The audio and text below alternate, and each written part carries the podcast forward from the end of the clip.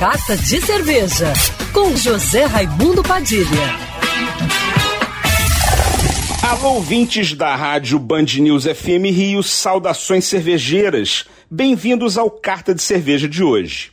Esse fim de semana eu reservei para falar dos destilados, que estão despontando no Brasil com marcas nacionais fazendo bonito em premiações internacionais.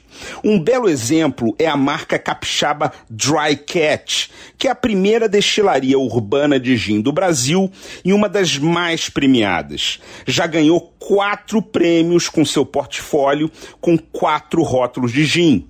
Com apenas três anos, a Dry Cat, inspirada em destilarias urbanas londrinas, trouxe o conceito para o Brasil e produz em Vitória um gin seco que ganhou medalha de bronze no London Spirits desse ano.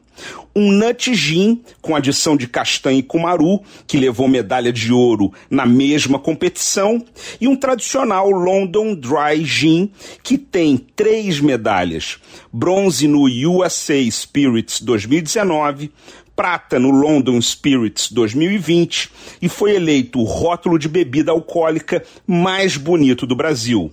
Recentemente, a Dry Cat lançou seu quatro rótulo, o Pink Gin, com hibisco e cereja para quem gosta de drinks mais leves e refrescantes.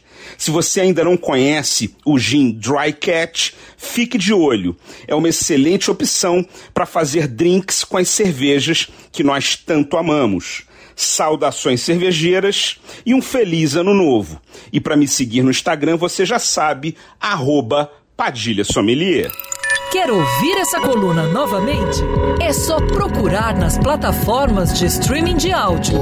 Conheça mais dos podcasts da Band News FM Rio.